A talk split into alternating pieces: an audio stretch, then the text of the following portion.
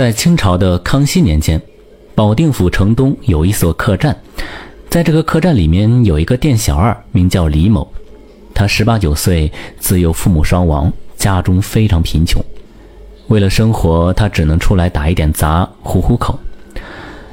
李某白天帮助店主干活，等到晚上就住在客栈后院里一个窄小的空屋子里面。这个屋子很破，冬天冷，夏天热。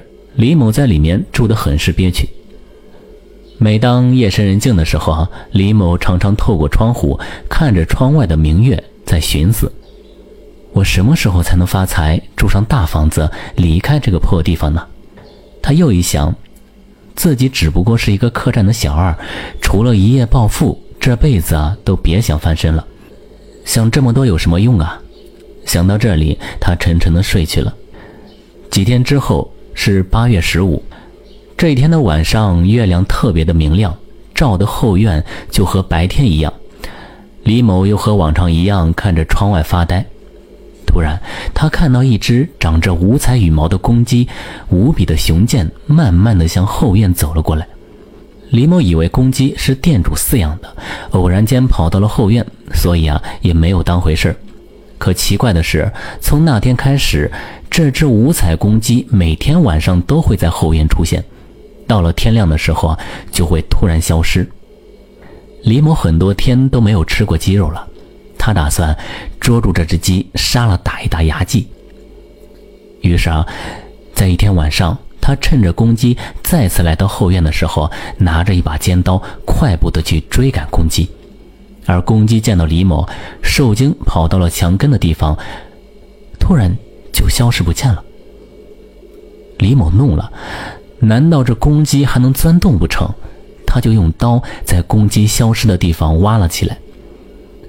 挖了不到两尺深，刀尖碰到一个坚硬的物体，发出金铁交鸣的声音。李某拿出那块东西一看，原来是一块黄金。这块黄金沉甸甸的，分量可不轻。李某喜出望外，回到屋里称了一下。这块黄金足足有五十两那么重，他心想：这一次我可真是一夜暴富了。因为当时来说，一两黄金能够换十两银子，这块黄金就价值五百两银子。李某可以说以后都吃喝不愁，可以买房子了。等到第二天，李某他也不和店主打招呼，就直接收拾行李回家去了。他走到半路上，突然觉得左手有一些疼，他这才想起来，昨天晚上撵鸡的时候，他一不小心把手啊给割伤了一个口子。但是昨天太兴奋，他没有觉得疼，今天才感觉到这个伤口还挺疼的。李某也没有把这个伤口当回事回到家的时候，也没有及时的处理，没有想到几天后，这个伤口是溃烂流脓，越来越疼，疼得他差点晕了过去。他急忙把金子换成银子，花钱请医生买药治病。这说来也怪，李某请了很多医生，吃了很多贵重的药物，左手上的伤口却并不见好，反而是疼得越来越厉害。没有办法，他只能继续的花重金寻求名医来医治。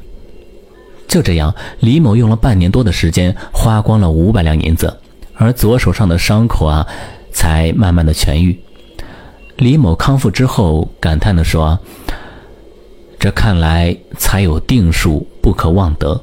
如果得了不该得到的钱财，一定会遭遇无妄之灾，最终一文钱也留不住。”从那时开始，李某就变得乐天知命，又回到客栈做店小二。他也不再渴望一夜暴富。又过了一年，京城一位尚书大人路过客栈，在那里小住了几晚。他见李某勤奋聪明，服侍周到，就把李某给带到京城，让他做了自己府中的仆人。几年之后，李某由于表现非常优异，被尚书给提拔为管家，有了自己的房子和当铺，而尚书还把一个美丽的丫鬟送给他做妻子。李某此时有了钱财家业、漂亮老婆，但是他并没有得意忘形。他牢记之前的教训，谦虚做人，活到八十多岁，安享寿终。那么今天这个故事就讲完了。如果喜欢的话，别忘了点赞哦。本故事纯属虚构。